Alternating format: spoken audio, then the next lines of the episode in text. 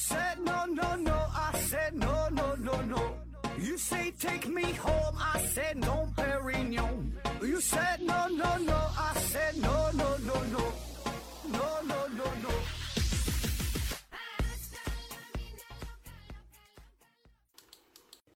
拼命探索，不计后果。欢迎您收听《思考盒子》，本节目由喜马拉雅平台独家播出。呃，今天呢，咱们聊一聊酷刑啊，酷刑。呃，节目内容可能些许有点小血腥啊，建议呢，十八岁以下人群以及呢患有高血压、心脏病啊等等等等啊这些人群在家长或家属陪同下收听。那一说到酷刑。呃，首先想到的就是满清十大酷刑啊。这里说的十大酷刑呢，也并不是专指这十个哈，而是很多个，像什么凌迟啊、车裂呀、五马分尸啊，这都是咱比较耳熟能详的啊。那要说酷刑的历史，可以说是源远流长啊。呃，而中国、外国也都有啊，而且还有很多咱们意想不到的方式啊，涉及的内容是很多哈，就超出想象啊。我整理这个资料的时候一看。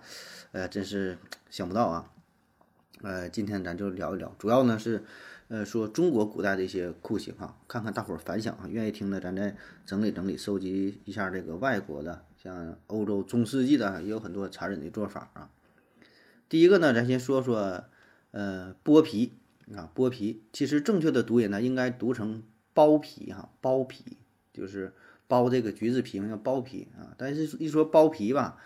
我就想起了我的这个专业了，所以呢，我一般习惯成把这读成剥皮哈，剥皮啊，嗯，这个并不算是官方的一个刑法，但是在民间呢是流传甚广啊，在野史上记载的也很多。这个剥皮啊，它有两种不同的方式哈，大方向上来看，一个呢是生剥啊，一个呢是死剥啊，具体的操作呢也是各种各样啊，比如说。一种呢是直接从这个后脖子的位置，哎，来一刀，然后自上而下啊往下滑，就相当于把这个后背这皮肤呢是从中间一分为二，然后分别向两边撕开啊，撕开之后像这个蝙蝠啊，像这蝴蝶的翅膀一样啊，这个声波啊。那么这么要剥的话呀，剥了之后它半天它也死不了啊，这这这剥完它不伤及到什么重要的器官，就是很残忍啊。还有一种呢，就是把这个人呢是埋在地里，挖一个坑，啊，完这人呢站在这个坑里，把土填上，嗯，把脑袋呢是露出来的，啊，活的哈，脑袋露出来，然后在脑袋上、脑顶上划一个十字花的刀口，啊，通过这个刀口啊，这个口掀开点儿，通过这个口往身体里倒这个水银，啊，往这个皮肤和肉之间倒这个水银，啊。水银很重啊，它就往下淌嘛，往下流。这样呢，通过这个重力的作用啊，这个水银往下淌这个过程就会让皮肤和身体自然的分开啊。那这个过程自然是疼痛无比，所以呢，这个人呢就会不停的挣扎啊，最终呢，他就会从自己的皮肤里啊窜出来啊，跑了啊，留下一张完整的皮啊。那么这个皮呢，你可以。用来做鼓啊，干点啥的？你做鼓也不是一般的鼓啊。说这鼓放在哪呢？就是衙门口那个大鼓啊，起到一个震慑的作用啊。这这这种方法在满清十大酷刑里边有所记载哈，但是真实性存疑啊。因为你这个水银，反正我感觉吧，它不可能那么均匀的分布在你的皮肤和身体之间，是吧？哪能说就就就这么这么完整的把这个皮肤包起来？不太可能啊。其次呢，就算是真的能把这个皮肤和身体分开的话，你一个人埋在土里边，他也跑不出来啊！你这么埋上，他基本也就早就死了啊！因为你埋在土里边，虽然脑袋落在外边，你感觉这也没挡住鼻子、挡住嘴，也能呼吸啊。但实际上，你这埋下去之后，整个这个胸腔啊压得非常死，是没法没法活动的，还是没法呼吸啊！所以很快就会死掉了啊，根本就跑不出来。还有一种这个剥皮的方法呢，是啊，魏忠贤非常喜欢的哈。魏公公这么去做啊，呃，就把这人呐身体啊全扒光了，哎，溜光，然后往身上浇这种融化的沥青，沥青啊，铺路用的沥青啊。这沥青冷却之后不就固定了吗？然后拿小锤子一敲啊，敲开之后啊，这个这个沥青和这个人皮呢就是一同脱落下来啊，就有一张完整的人皮了啊。嗯，这就是传说哈，传说江湖野史啊。呃，明太祖朱元璋呢曾经。颁发过一个非常严酷的规定啊，叫做“醒贪简要录”，啊，就是对于一些贪官污吏的惩罚处置的措施啊。说这些官吏啊，贪赃六十两以上的就要枭首示众啊，剥皮炫草，剥皮炫草啊，这算是一个成语吧哈。呃，剥皮把这个皮给剥下来是吧？炫草这个炫是什么意思呢？炫是木字旁加一个宣传的宣啊。炫本身的意思就是把一些瘪的东西往里边添点东西，给它撑起来啊，充实它，那叫鞋楦儿哈，就做鞋用的这个东西啊，楦子啊，包皮楦草啊，呃，也就是把这个人的这个皮啊完整的包下来，做成一个袋子，这个装像个标本一样啊，然后把里边放上稻草啊，充鼓了，挂起来。示众，看谁敢贪污，哎，就这这这么这么做。那一般实实施这个操作的地方呢，会选在当地的土地庙啊，这地方比较繁华，人比较多，哎，所以呢，老百姓呢也会管土地庙要叫做皮场庙哈，皮场庙扒皮的地方啊，叫皮场庙啊。呃，明朝的开国名将哈蓝玉呢，就是就这么这么死掉了啊。呃，还有一些呢，并不是完整的这个剥下身体的皮肤，而是。往下扒这个一部分哈，比如说扒这个脸上的皮啊，俗话说是人要脸树要皮啊，扒这脸上皮肤，那除了是让受刑者感感到呃生理上的这种疼痛，同时也是一种羞辱啊，对吧？反正脸脸皮扒了，不要脸了啊。三国时期啊，吴国的末代皇帝哈孙皓呢，就曾经扒过人的脸皮啊，所以有这么一说啊。当然这些真实性咱都。不知道了，也没法考证了。反正也可能是后人就为了强调他就很残忍嘛，就可能是故意丑化、恶化，说他扒人脸皮呀、挖眼睛啊、把大臣脑袋当球踢啥的。反正江湖野史也都有这么说的啊。下一个，呃，腰斩啊，腰斩，这就更简单粗暴了，就是用重斧啊、大斧子从腰部把这个犯人砍成两截。呃，这种操作呢，在殷商时期用的是比较多啊，也是当时，呃，主要的一种处以死刑的方式哈，腰斩啊。当时就也就这几招，一个是腰斩，一个是车裂，一个是斩首啊，听着都是非常野蛮、简单粗暴啊。因为没有办法，这个就跟当时的这个技术水平有限啊，就是他这个冶炼呐，这个金属加工啊，制作的工艺。啊，也就只能如此，它没有什么太好的办法，不像现在你说拿一个刀非常锋利，不是现在，就是再往后发展嘛，直接砍头了，它也没有那么锋利的刀啊，所以就这斧子非常重啊，它不快不锋利，所以只能靠这个重量取胜啊，重斧啊。那时候就用的青铜器相对比较多嘛啊，但是这个青铜吧，呃，它相对来说是比较软的，就是不够锋利啊，所以呢，你这腰斩的话就得用这种大斧，还有还有一种叫钺啊钺。斧钺刀相剑戟，斧钺钩叉钺啊，钺呢，嗯，其实就是大点斧子的意思，大斧子就叫钺啊。再往后发展，就是冶炼技术提升了，这个刀啊做的是越来越快哈，越来越锋利，出现了这种铡刀啊。但是这时候这个铡刀呢，锋利归锋利，嗯，但是比较容易容易磨损，就是又不那么结实啊，不像现在有这种不锈钢啊，里边加入了其他一些元素是吧，就提升了啊。所以呢，那时候用了一阵儿，用用就就就不好用了啊。所以你你想啊，你腰斩这个过程，它斩整个身体啊，这里边肌肉啊、骨骼呀，这里边那一刀下去，很可能就斩不断哈，整的挺尴尬的啊。这不像咱们想象，你说刀这么一下就能咔嚓就把人砍成两半儿，是吧？要求力量也得挺大啊，而且往往还得需要那些对这个人体解剖结构啊有一些。了解的啊，这个人才能去行刑，就正好找到关节，找到腰椎之间的这个缝隙连接的地方啊，就庖丁解牛，对吧？你正好砍骨头了，那你砍且费劲儿呢啊。清朝呢有一位官员叫做于洪图啊，他就是因为呃科考舞弊案，呃然后被执行了腰斩啊，考试作弊是吧？大事儿啊，犯罪了啊，在执行腰斩的时候。他就提前呢给这个刽子手拿了一些钱哈，呃，目的呢就是说你给我来一个痛快点的啊，啥叫痛快点的呢？就是你想啊，腰斩的话，同样都叫腰，那腰的范围很大，那人体的主要的器官、重要的器官都是在上上半身，是吧？心、肝、肺啊这些啊，你再往下边这个肠子、肚子啥的。所以呢，在执行腰斩的时候，同样都是把这个人砍成两截，但是你的刀往上点、往下点，那感觉完全不同，对吧？你腰斩之后，上半截人的神志清醒啊，那要过很长一段时间才能断气儿。所以呢，这个罪犯的家属往往呢就会打点这刽子手啊，说你刀啊尽量往上点，那听着很残忍，但是让他死得快点，来个痛快的，少遭罪啊。而这个于宏图呢，他当时被绑到刑场上去，就是准备腰斩的时候，整个这过程是非常快，根本没给这个家人打点的时间啊。所以呢，这砍了之后，就当时这刽子手就心说：“你不给我钱，那我就得折磨折磨你啊！”这个刀下去就是比较靠下啊，这横截面是不同的，不停的流血呀，是各种东西，你就想吧，躺来躺去的啊，非常痛苦啊。俩手在地下不乱。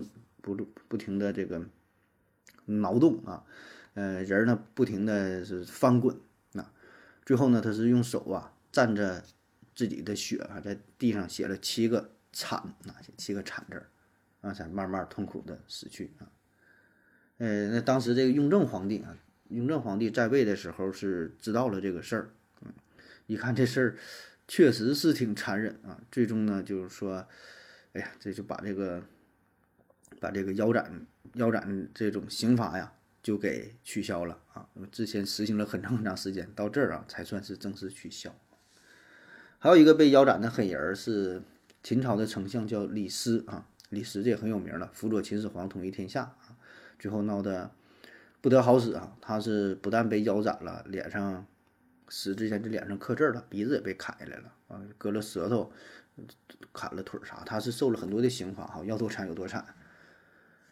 嗯，好了啊，下一个酷刑车裂啊，车裂，所谓车裂呢，就是把这个人的脑袋呀、四肢啊，啊，这五个部位嘛，套在绳子上啊，系紧了，系好了，绳子的另一端那系在五个马车或者是牛车上，哎，一砍口号啊，一二三，走你，哎，五个这个马向着五个不同的方向一拉车，这人呢就被撕碎了哈，分成了五部分啊，车裂啊。那么这车裂跟五马分尸有什么区别呢？呃，其实差不太多哈，但严谨的说呢，有这么一点点的小差别，就是车裂呢是指的把这个人呐，就是那个绳另外一端是系在车上，车裂嘛。五马分尸呢，就那个是五个绳就直接系在五个马的身上，就是中间有没有这个车的问题啊？就道理呢差不太多啊，车裂。呃，车裂这种刑罚在春秋战国时期。是用的比较多，啊，一般都是那种非常严重的这个罪犯哈，比如说在十六国时期啊，呃，十六国这个时代有一个叫做白兴的人啊，这个人呢，他是把自己的女儿纳为了小妾，然后呢，把自己原来的妻子是当做婢女啊，就是相当于这个丫鬟，就照顾自己的女儿，但是他这个身份他。这名义上不好听，就是你都这么去做是吧？你照顾孩子无所谓，但是他就居然把自己女儿纳为小妾了啊！就这种，那这事儿传出来之后，那自然就是，嗯，处以非常严厉的刑罚，当众啊，在闹市处以车裂啊。车裂是一直延续到了唐代哈，在唐末期，嗯，逐渐的就被取消了，也是因为就太过太过残忍了，不再使用了啊。这是对于活人车裂，还有一种车裂呢，是对于死人啊，就死了之后还要把他的尸体进行裂解开来啊，是就为了表达这种不满呗，是吧？非常非常残忍了。比如说商鞅哈，商鞅也是，他是辅佐秦孝公，后来积极实行变法嘛，商鞅变法，然后使得秦国呃富裕强大哈。呃，死了之后呢，他的尸体是被运到了咸阳哈，执行了车裂，刨完刨出来又给车裂了啊。外国也有。外国在十七世纪中期啊，英国有个独裁者叫做克伦威尔，他也是死后很多年了啊，被扒出来，被这个查理二世清算啊，然后呃遗体被被执行车裂啊。下一个哈，具五刑啊，具五刑，这就算是五种刑法哈，具五刑，具五刑啊，指的是什么呢？砍头啊，然后月啊，月就是月亮的月加一个利刀，就是把脚砍掉。还有呢，割手啊，手砍了；挖眼睛，割耳朵，五种啊，具五行。咱们有一个成语嘛，叫大卸八块哈，跟这个有点有有点像。大卸八块，把人呢就是卸成了八块哈。哪八块呢？呃，就是把人的这个头、手、脚剁下来啊，然后再把躯干再切成三块，加起来八块哈，大卸八块啊。那历史上呢，真实被实行巨五行的人呢，我还没查到哈。但是有一个比较有名的人死得很惨，跟这个巨五行有点像，就是。汉高祖的宠妾哈，戚夫人，呃，《甄嬛传》里有这么一个桥段哈，就是呃，富察贵人是在甄嬛失宠的时候嘛，就是怂恿齐妃打了甄嬛。那不久后呢，这甄嬛又得宠了嘛，嗯，就说这个吕雉哈成为太后之后，把这个戚夫人是做成了人质的故事哈。这人质质就是质就那个字儿啊，挺难写的，讲了这个事儿。然后富察贵人，呃，听了之后就吓晕了哈，第二天就疯了。那他讲的什么事儿？就是就做人质嘛，这个质就是猪啊，特别是大猪的意思啊。人质呢，就是把人的胳膊腿都剁掉，四肢砍掉，眼睛挖掉，耳朵砍掉，耳耳朵里边注入灌灌这个铜啊，舌头也砍下去，声带破坏，反正这个人就削的流干净，能去掉都去掉，但还确保呢他是活着的。然后就把这这这个这个东西吧，就算是扔到了厕所里边啊。当时这个吕雉哈，吕吕太后她就这么去做的啊。她呢，这个吕雉这么做完之后，还是请自己的儿子啊，汉惠帝刘盈一起去参观。就是他的儿子吧，是天性非常淳朴、非常善良啊，所以看到这一幕之后，当场就吓尿了。本来吕雉想给儿子打个样，说你当皇上得心狠手辣是吧？跟我好好学学哈。没想到哈，这这个刘盈看了之后，非但没有变得坚强，反而是吓尿，有点有点一蹶不振的意思了。嗯，下一个，凌迟哈，凌迟处死，凌迟，这个应该是咱说的最多的啊，这个一种酷刑了。凌迟处死，千刀万剐啊。凌迟呢也叫做栾割啊，栾栾呢就是哪个栾呢？栾就是翼啊，也行啊。那个翼下边加一个肉，就是切成小片的肉啊。栾割一小片小片的，也叫做寸折啊。寸一寸两寸的寸，折呢，折就是十字旁那边加一个那个乱七八糟的，折就是把肢体分解的意思。寸格就是嘎成一寸一寸一小块一小片的啊。那为啥叫凌迟哈？凌迟呢，原来的写法呢是。呃，那个陵，山川丘陵的陵，迟呢是迟到的迟哈，陵迟。那陵迟跟杀人有什么关系呢？陵迟的本意呀，是指山丘延缓的斜坡啊，很缓的这种小坡。荀子有云啊：“三尺之岸而虚车不能登也，百仞之山任负车登焉，何则？陵迟故也。”啊，什么意思？就说这个三尺高啊。嗯，一米高的不太高，这么一个小土包子，你拉车你就过不去，很费劲儿，是吧？但是几百米高的高山，哎，你却能把这个车给拉上去。为啥能拉上去呢？就是因为它是一个非常平缓的斜坡啊，一点点上山你就不觉得高了啊，这个意思。后来呢是引用了凌迟这个词儿啊，作为刑罚的名称啊，就是引用它这个缓慢的意思，慢慢的把这人儿给处死啊，不是一下弄死啊。凌迟啊，最早呢，呃，凌迟呢是源于另外一种刑法，叫做海啊海，哎，这字儿都是挺难写的字儿哈，反正你就当你认识吧。本意呢就是把这人杀死之后再剁成肉酱，啊，肉酱，这很残忍哈。受过这个刑罚的人呢有子路哈，就是孔子的学生啊，孔子学生。这子路这人脾气非常刚烈哈，非常暴躁啊。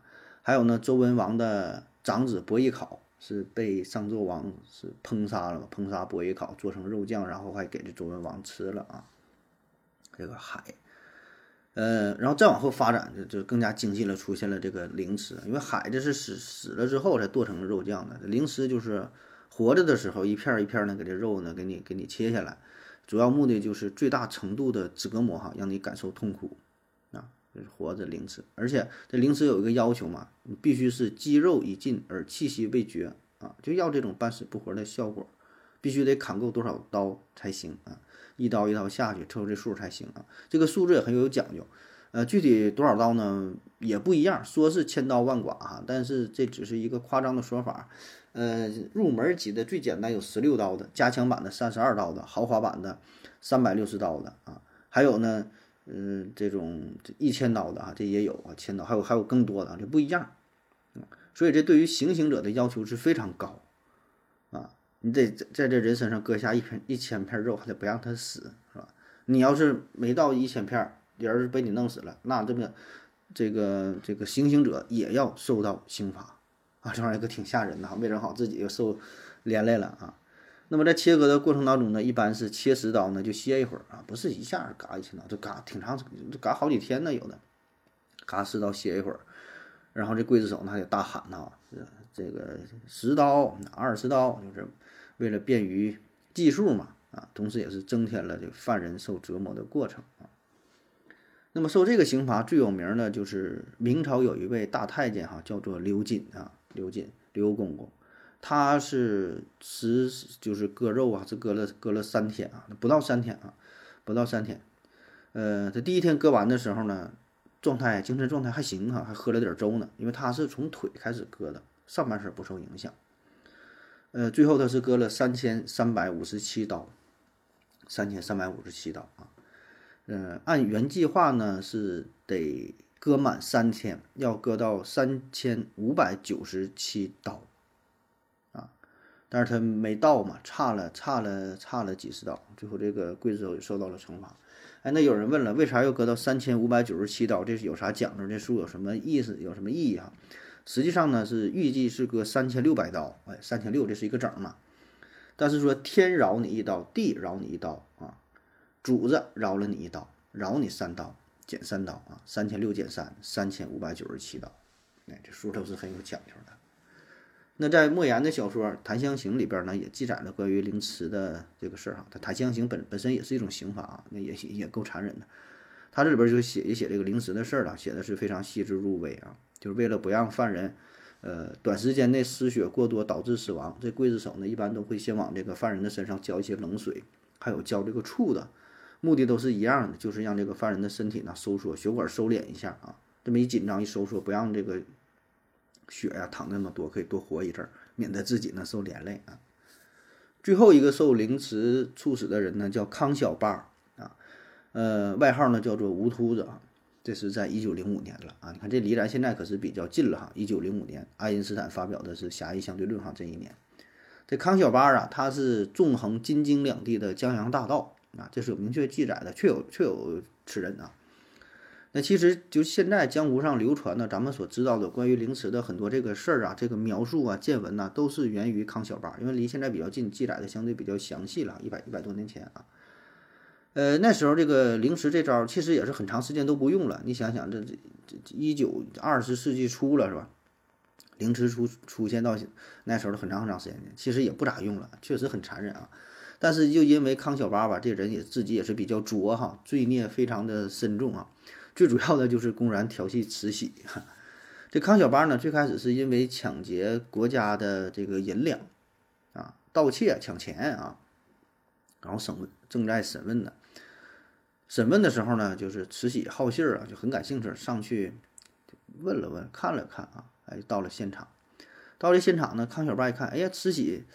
长得不错呀啊，那时候可能也是年轻呗啊，哎，不但没有求饶，那还说了几句不太讲究的话啊，就说哎，慈禧走，咱俩玩玩呗，大概就这意思啊，具体说啥我也不知道，我也没听着啊，反正就就晚上有空喝点去，啊，给大爷唱个小曲啥的啊。那么慈禧听了之后，自然是不会轻饶他啊。本来想就是斩立决了，要不退出斩立决，那就便宜他了。本来啊，一听这话，改吧，改凌凌迟吧，多少年都不用了啊。最后是本来他也是要嘎嘎这个三千五百九十七刀嘛，豪华顶配版的，最终呢是嘎了三千七百八十四刀，比预计的还要多啊！这我就不太懂了哈。这要那多了的话，没没没没嘎死，这个算不算？嗯，这个刽子手是不是也跟着受惩罚？这我就不不太懂了，不知道他们这有有什么江湖规矩哈。就最后说呀，也不是给他嘎死的，最后是他还没死呢啊！这确实是狠人，最后是。拿钢针直接刺穿了他的心脏才死的啊！要说这康小八确实也是牛逼，整个行刑过程当中是面不改色、心不狂跳，也没吭也没吭声，没喊个疼字啊。最后是钢针穿心啊，给他整死才算挂了。嗯，好了，咱休息一会儿。我要跟正南去尿尿，你要不要一起去啊？我也要去。呃，风心，我要跟正南、阿呆一起去尿尿，你要不要一起去啊？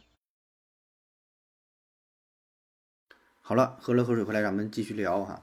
下一种方式叫做烹煮啊，烹煮这跟烹饪美食有关了啊。整个大锅，下边加点火，里边放点水，花椒大料的，是吧？炒果陈皮的啊，放上点儿水煮开了，把仁儿下里边啊。呃，还有呢，用这个用油炸的哈，道理都差不太多。他用油炸的有点奢侈哈，有点浪费粮食了。就这这个烹煮这个事儿很有意思啊。你现在上百度上一搜“烹煮”这两个字儿，弹出来的解释。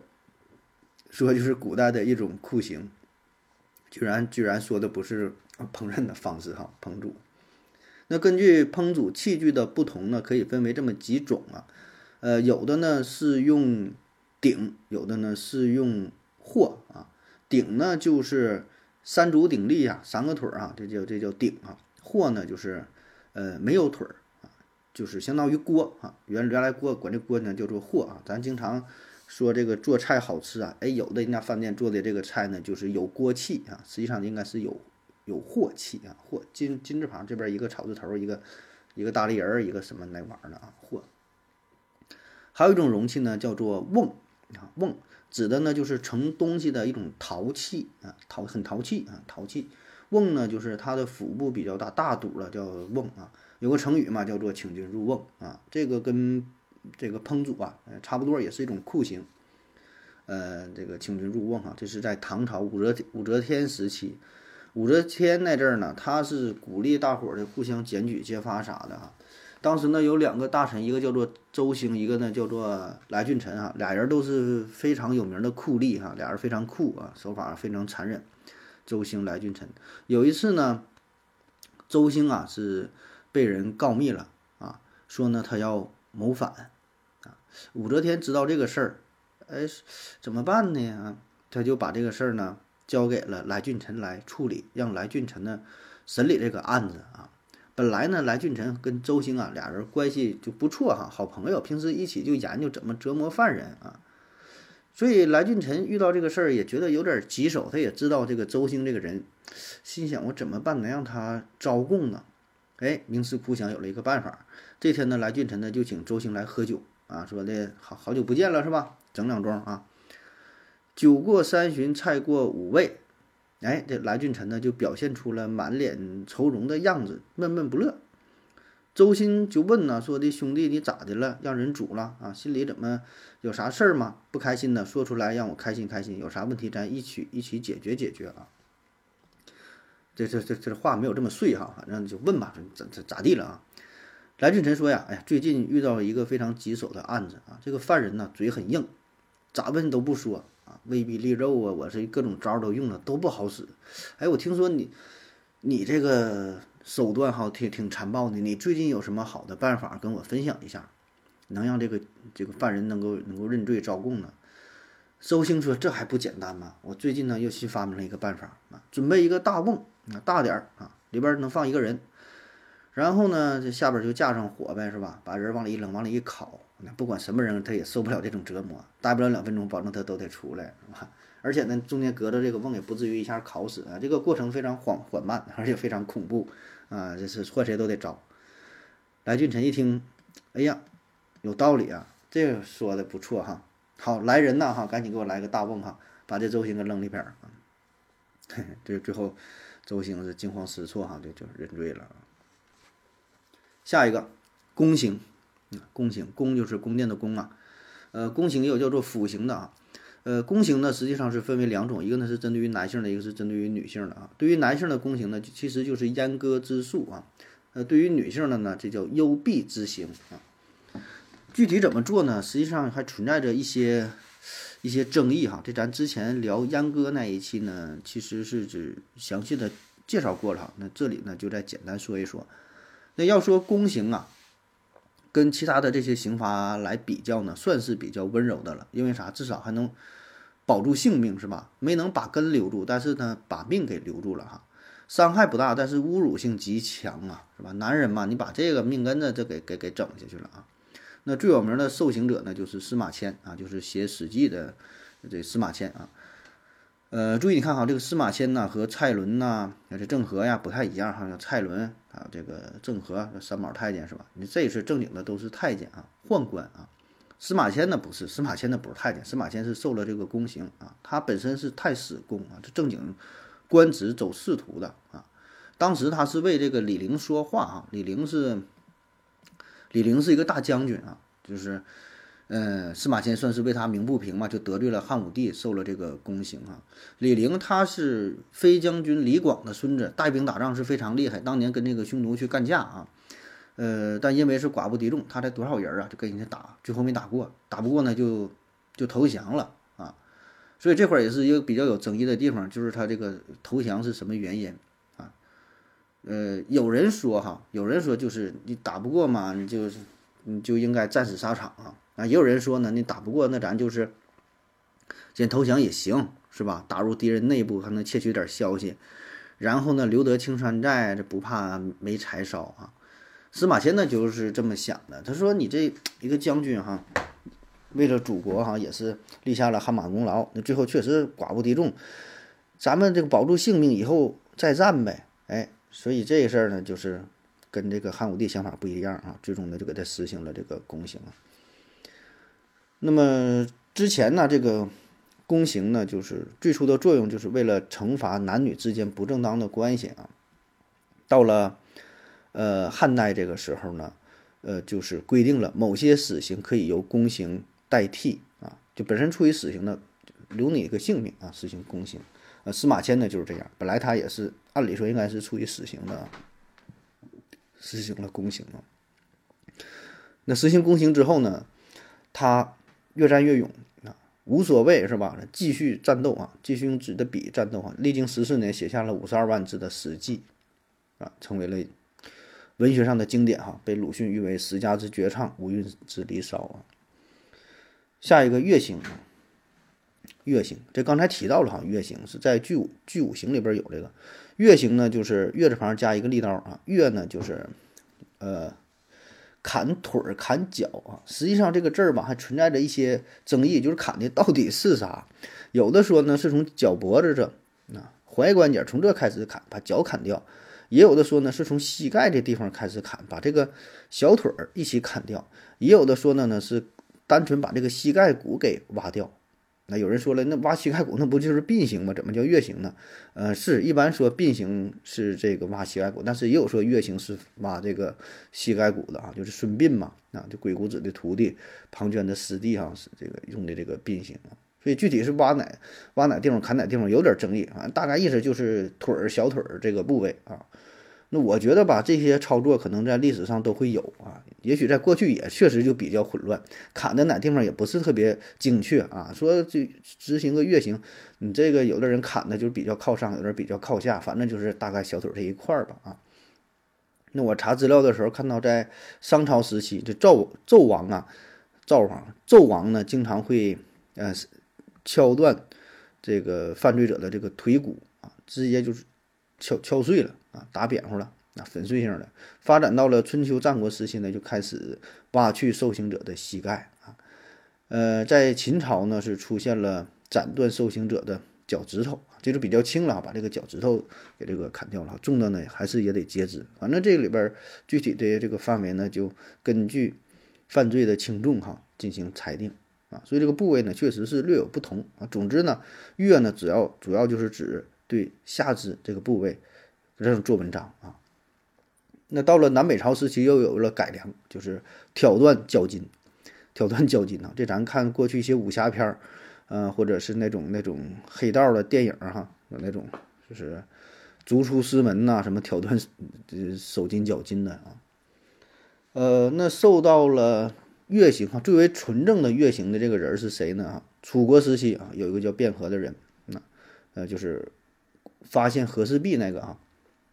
卞和啊，他呢是在大山当中无意无意呢是发现了一块石头啊，他觉得这块石头不简单那这石头这里边应该有一块玉啊，咱也不知道他怎么发现的，他是玩赌石啊还是怎么地啊？反正他说这个就表面上就是块石头，啊，但人笃定就说这里边保证就是有一块好的玉啊。那么有了好的这个玉，自然不能自己留下，哎，就献给了当时的国君啊，抱着这块大石头找到了，呃，国君叫楚厉王啊，给这个楚厉王。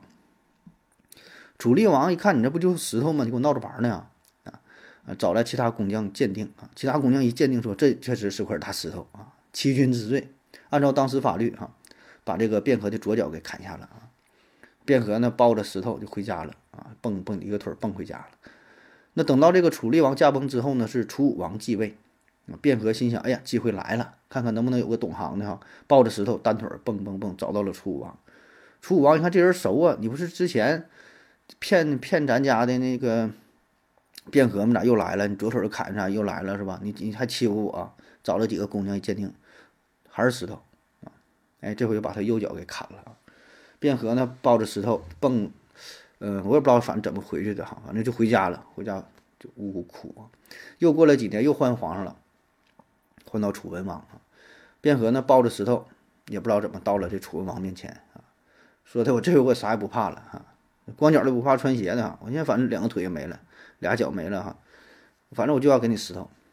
楚文王说：“这哥们儿真挺执着呀，咱也不用找谁鉴定了，嘎开看看不就完事儿了吗？是吧？”哎，打开鉴定一看，确实好石头，不是好石，好玉啊，人间罕见的美玉！哎，这回这卞和的松了一口气哈，你看真好啊。后来加工成和氏璧啊。下一种方式哈，活埋。活埋，这就是这就更更简单粗暴了，没有什么技术含量啊，特别适合于那种大规模的杀人啊。你要说杀一个两个犯不上，挖坑挖老半天是吧？再把人放里边再埋上，很费劲儿，你直接一铁锹下去拍死了。这个就适合于那种多人的啊。你想在过去，呃，就是没有这个热兵器的时代，冷兵器，就一大堆人搁那会儿跪着等着让你去砍脑袋，也得砍老半天。啊，所以呢，活埋就是一个非常理想的方式啊，团灭的方式。那有人说了，那你活埋不得挖坑吗？那你谁谁挖呀？你就让这帮人挖呗，是吧？挖完自己跳下去啊，留几个人在往上盖土，最后再把这几个人给干掉啊。那么活埋这种方式在战争当中用的是非常多哈，不只是中国的过去啊，外国过去也会有。咱们可以从这么几个角度去考虑哈。首先呢，就是从杀人的成本上来看，成本呢是非常低，就这种适合批量化的大规模的。啊，这这个这种这种操作哈，效率呢也很也很高，啊，否则的话，就像是现代化的屠屠杀，你想也得用大量的子弹呐，甚至毒气呀等等吧，也会有成本。而且呢，从这个效率上来看，就是很快捷，是吧？埋上之后几分钟就窒息了。而且呢，从这个容错容错率上来看，就是它这个漏网漏网之鱼呢是非常少啊。就杀了之后，基本没有幸存者。你想，你就拿机枪扫射的话，也可能会有幸存者，对吧？有人装死啊啥的，或者躺在别的尸体下边，过段时间还能跑出来。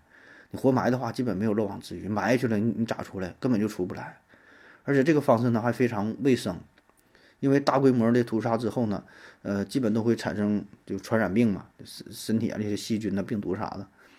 但你活埋之后，埋的比较深，就相对比较卫生，没没有什么污染啊。所以呢，这也是很多战争当中的选择哈。这个活埋啊，我觉得活埋这个过程吧，其实跟那凌迟有点像啊。虽然它不见血啊，但是也是比较缓慢呐，也是比较残忍呐。嗯，是不断的走向死亡，就是不可逆的，没法逃脱啊。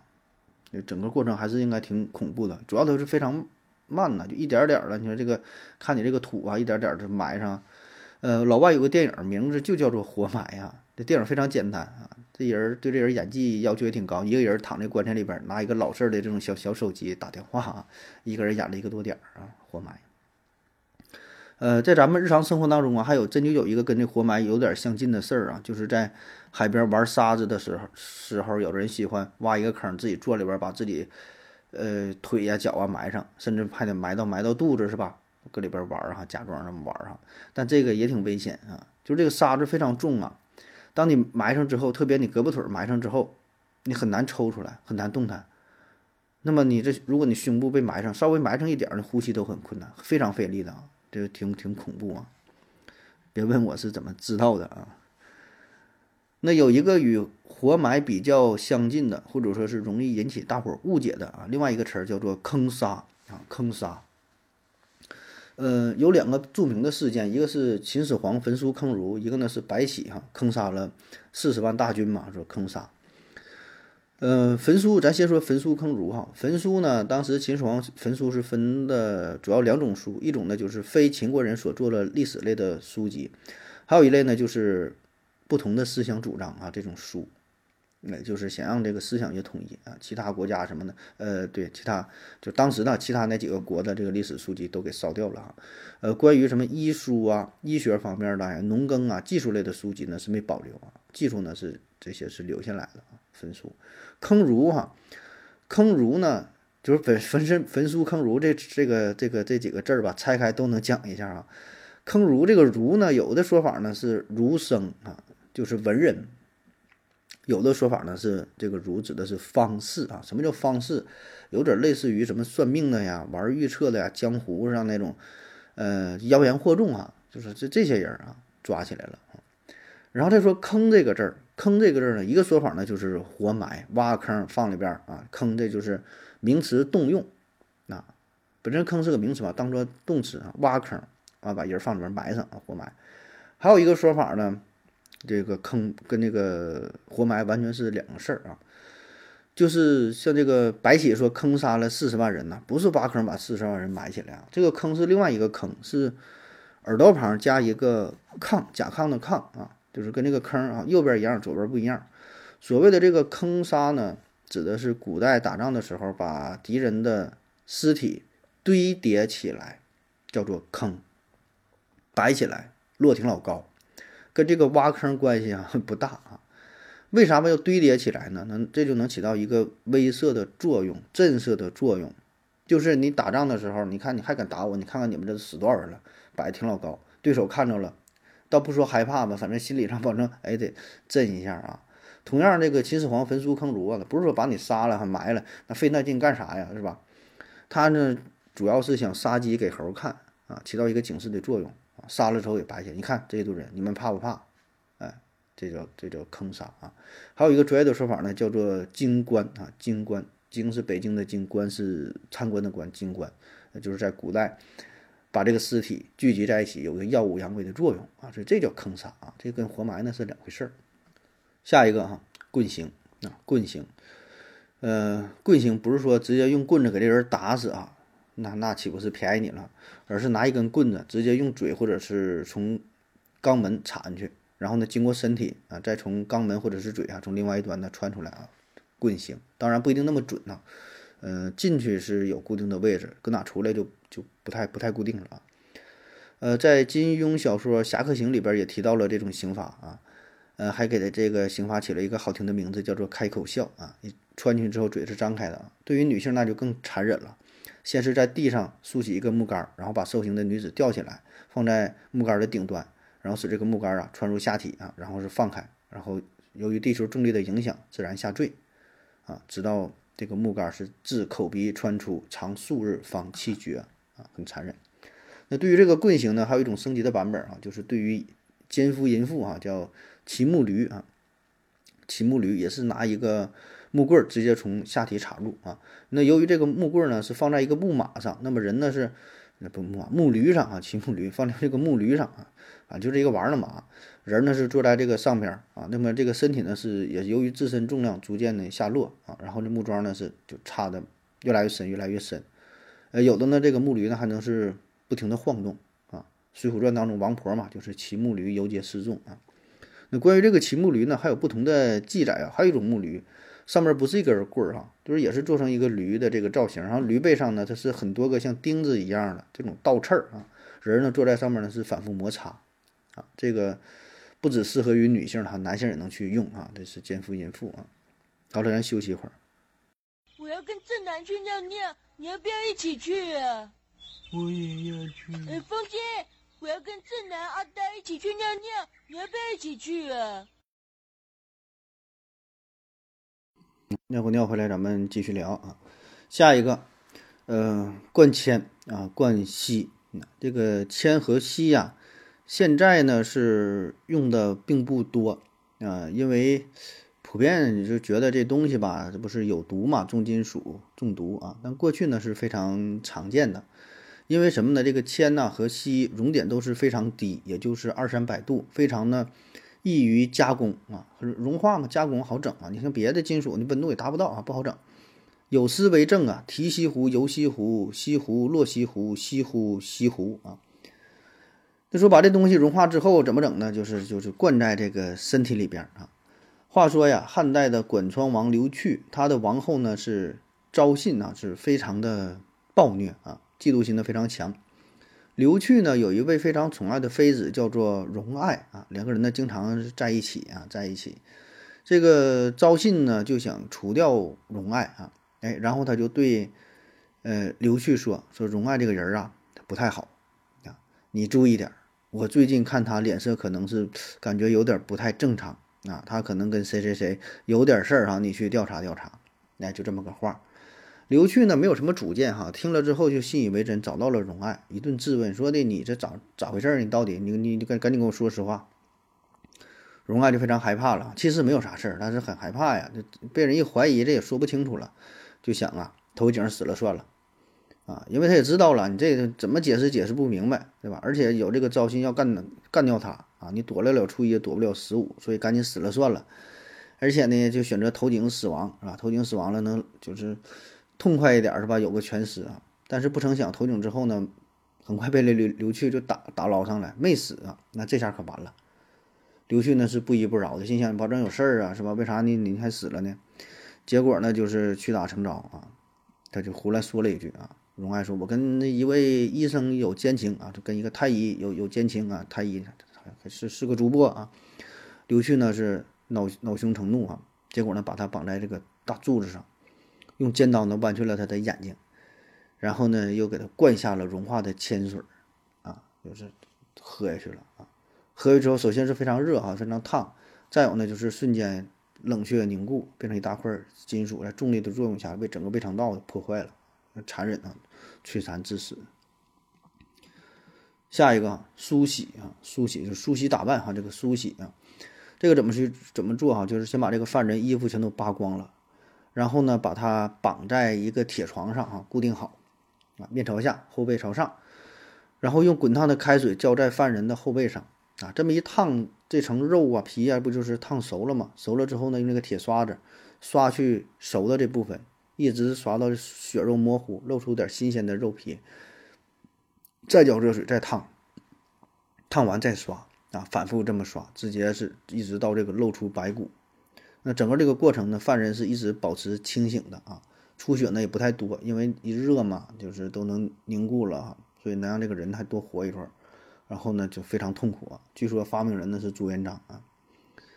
下一个呢是加刑啊，加加是木字旁一个加减的加啊，加刑。呃，严格来说呢，这个并不算是一种刑罚。呃，加刑就是，呃，咱看过去的一些电影电视剧也是，这个犯人，就古代封建社会嘛，就是用这个加刑，这是一种刑具，有两个大。木头木头板子扣一起，那两两片木头板子啊，每一片上边是一个大圆呃，一个小圆加一个半圆，两个半圆拼在一起是一个大圆啊，就是脑袋和这个两只手伸出来啊，固定住。以前也没有这个手铐嘛，这么固定住啊。主要作用呢，其实为了防止这个罪犯逃跑的啊，就是这么固定住。为啥说这是一个酷刑？就因为这个。这个这个大木头板这玩意儿挺重啊，啊，轻的也得二三十斤，重的五六十斤、七八十斤的也都有。你带上这东西是求生不得，求死不能，活活的就折磨死啊！而且戴的时间呢会很长，卡在脖子上，卡在这手腕上，整个这个身体这个动作是很难受，你也你也不得动哈，就非常痛苦啊，夹刑。下一个抽肠，抽肠把肠子抽出来啊，这听着有点恶心了。这个做法呢是，呃，在高高的一个。横的木杆上边挂上一个绳子，绳子的这一头呢是绑着一块大石头，另外一头呢是有一个铁钩啊。这个铁钩呢是塞入犯人的肛门，在这个肛门头这块大肠头这块挂上。另外那一端呢，这不石头吗？让它自然下坠。那么这样的话呢，由于重力的作用，石头下坠，把这个钩子逐逐渐的提升，钩子那边是带着肠子哈，慢慢慢慢一点点抽出来了啊，最后呢会形成一条直线啊，这个这是一种啊，还有一种是比较快捷的方式哈，那边就不挂石头了，那边直接绑在马腿上边，一拍马屁股，马往前一跑啊，瞬间肠子是抽出来啊。下一个鞭刑，鞭刑用鞭子抽打，呃，这个在酷刑当中其实是排不上号的鞭刑啊，无论是这个痛苦程度还是惊恐程度啊，那为啥还要提到这个鞭刑？就是因为呃，无论是它出现的时间还是使用的范围都是非常广泛，可以说是最广泛的啊，世界各地都有这种鞭刑，拿鞭子抽打。呃，据说在咱中国哈，在黄帝时代就已经出现了啊，历经了封建时期啊，到现在呢也有啊。当然，现就像外国啊，外国也有，外国就像在新加坡，现在仍然有这种鞭刑啊。这么发达的国家还有鞭刑啊？那在过去不同的时期，像犹太人呐、埃及呀、波斯人呐、斯巴达、罗马人、伊斯兰等等各地方都有这种鞭刑啊。就是它的好处就取材非常方便，直接拿鞭子、马鞭子、牛鞭子什么鞭子都行，或者抽出裤腰带也行，拿个树枝、柳条什么也都行啊。而且这个刑罚是可轻可重啊，你往死里打能打死啊，轻点儿呢吓唬吓唬也行，而且可以反复折磨啊。鞭子上还能蘸点蘸点凉水啥的，是吧？能那加加加点这个技能的 buff 啊。下一个，嗯，弹琵琶。嗯，弹琵琶，听这名儿是挺文雅。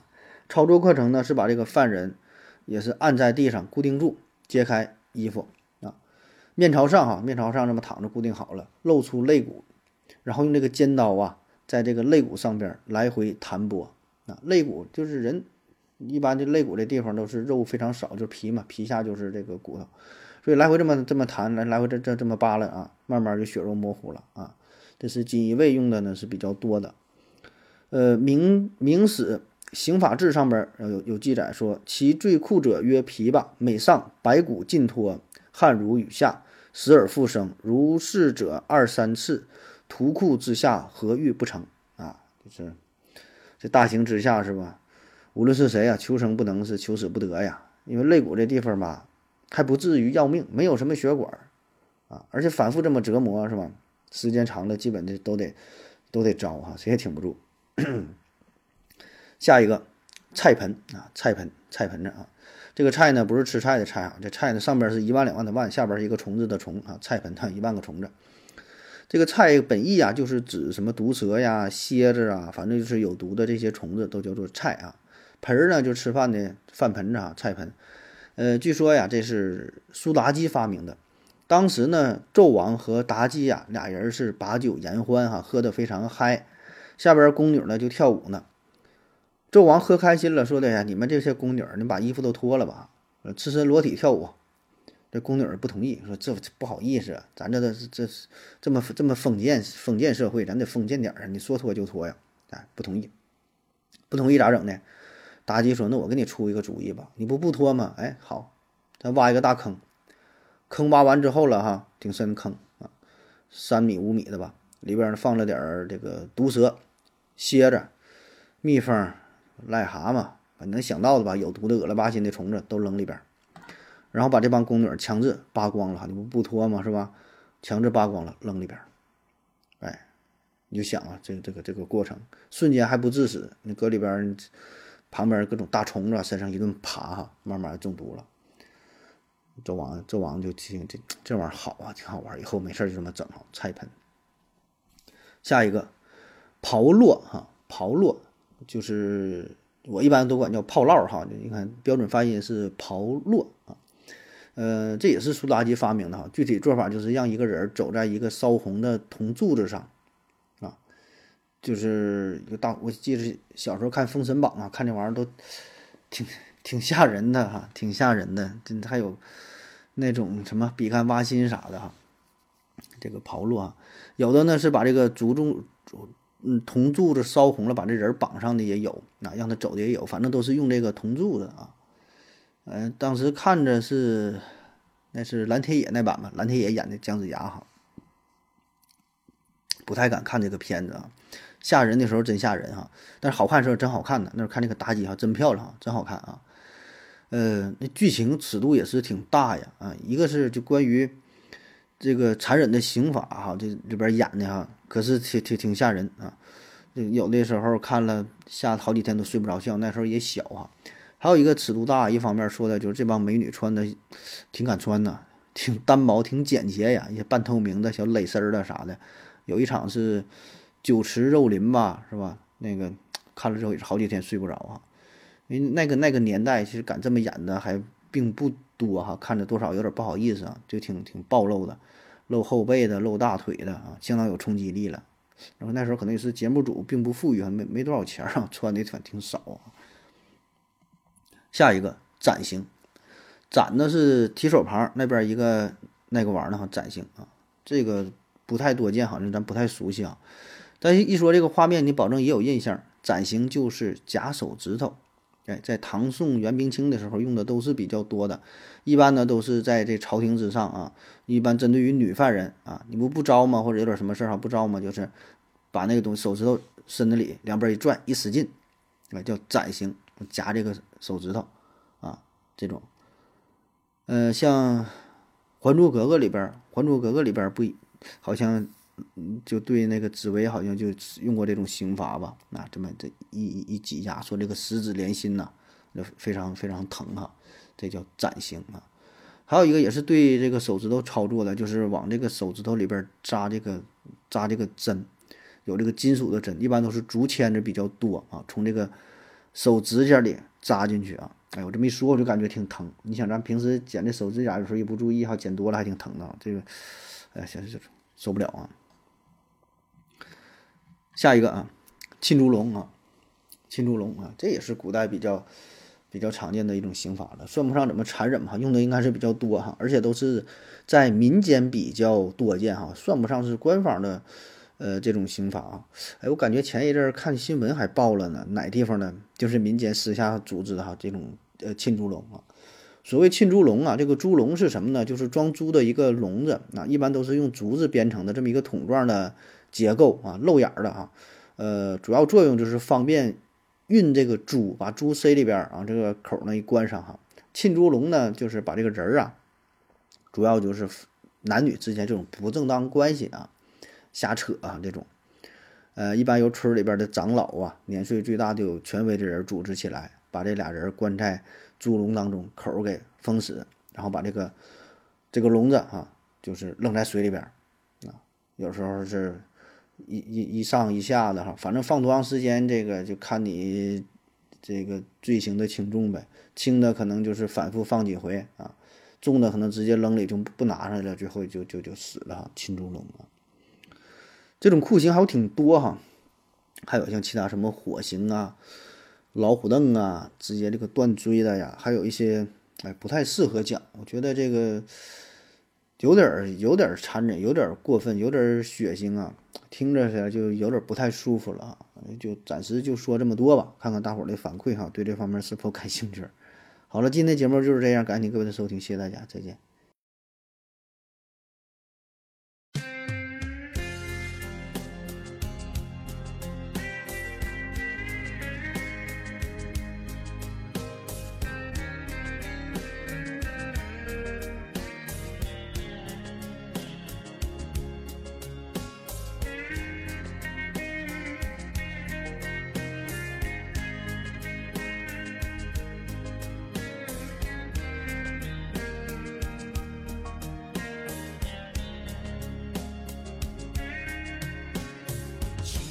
的寒风将我心撕碎，仓皇的脚步，我不醉不归。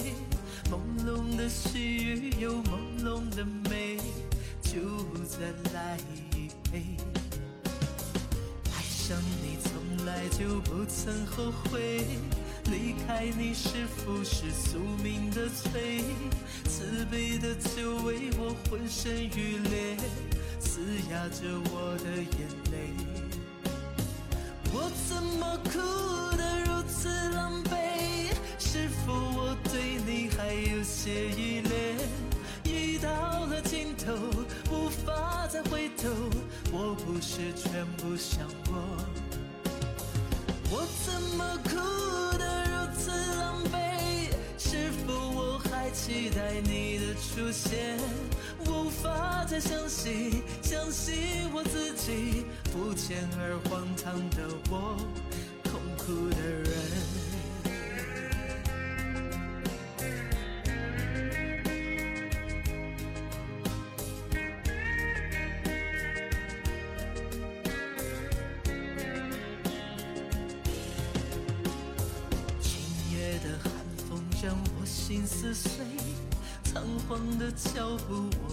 醉不归，朦胧的细雨有朦胧的美，就再来一杯。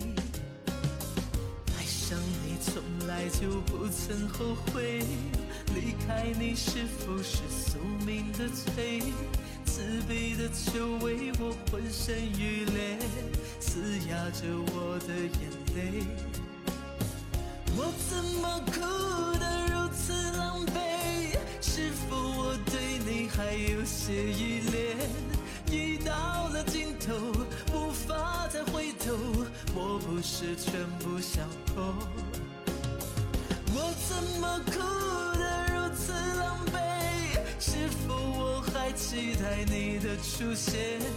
无法再相信，相信我自己，肤浅而荒唐的我，痛苦的人。